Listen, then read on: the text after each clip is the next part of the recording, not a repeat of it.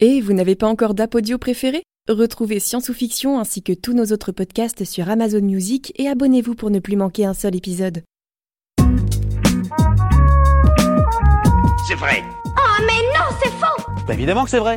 C'est faux, c'est vrai. C'est faux et c'est pure calomnie. Ah, c'est pas faux. Est-ce que c'est vrai qu'il faut faire pipi sur une piqûre de méduse pour calmer la douleur? Alors moi, j'ai déjà tenté de gratter avec du sable ou de rincer avec de l'eau, mais faire pipi dessus, euh, jamais. C'est sûr que quand ça arrive, on ferait un peu tout et n'importe quoi pour faire passer la douleur au plus vite. Mais vérifions quand même si cette histoire de pipi sur la piqûre serait une bonne idée. Pipi Vous le savez peut-être, ce qui est dangereux chez la jolie créature marine qu'est la méduse, ce sont ses filaments. Ils sont accrochés à son chapeau et contiennent ce qu'on appelle des nématocystes. C'est quoi ça? Ce sont des organites, c'est-à-dire des cellules différenciées avec une fonction bien précise, capables ici de libérer un venin urticant. C'est ça qui vous fait mal. Ces mini-capsules contiennent une sorte de harpon monté sur ressort.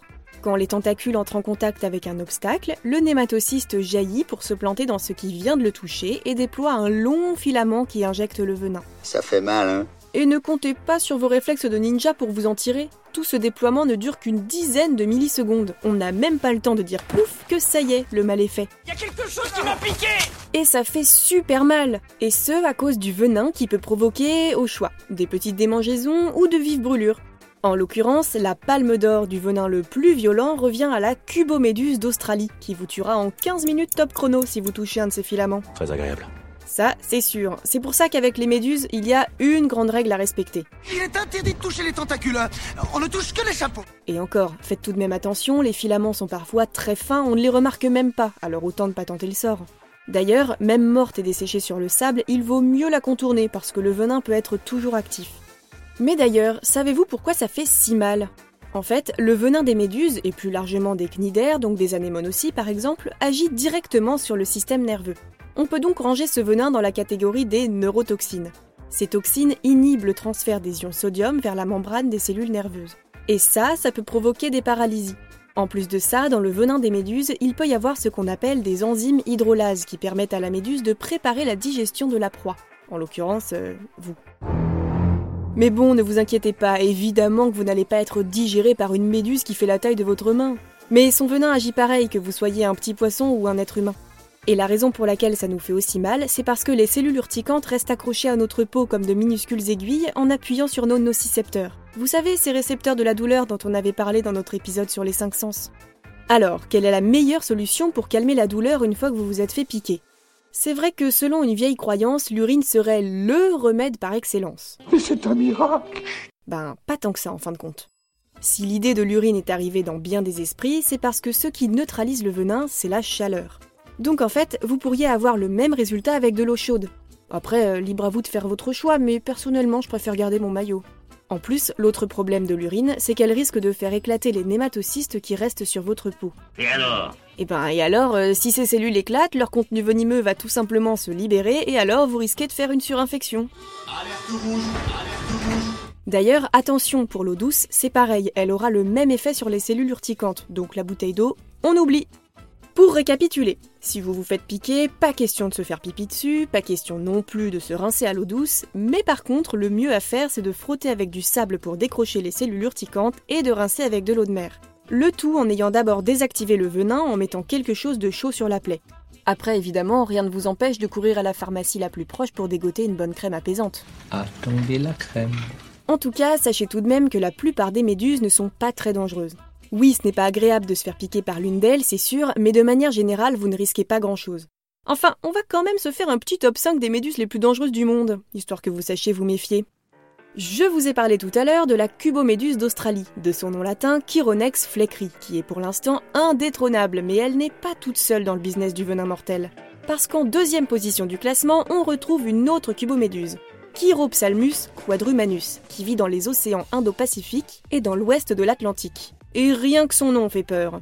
Et pour cause, comme sa cousine d'Australie, elle peut provoquer un arrêt cardiaque ou encore une insuffisance respiratoire. Heureusement pour celle-ci, si on s'y prend à temps, on a peut-être une chance d'échapper à la mort. C'était moins une.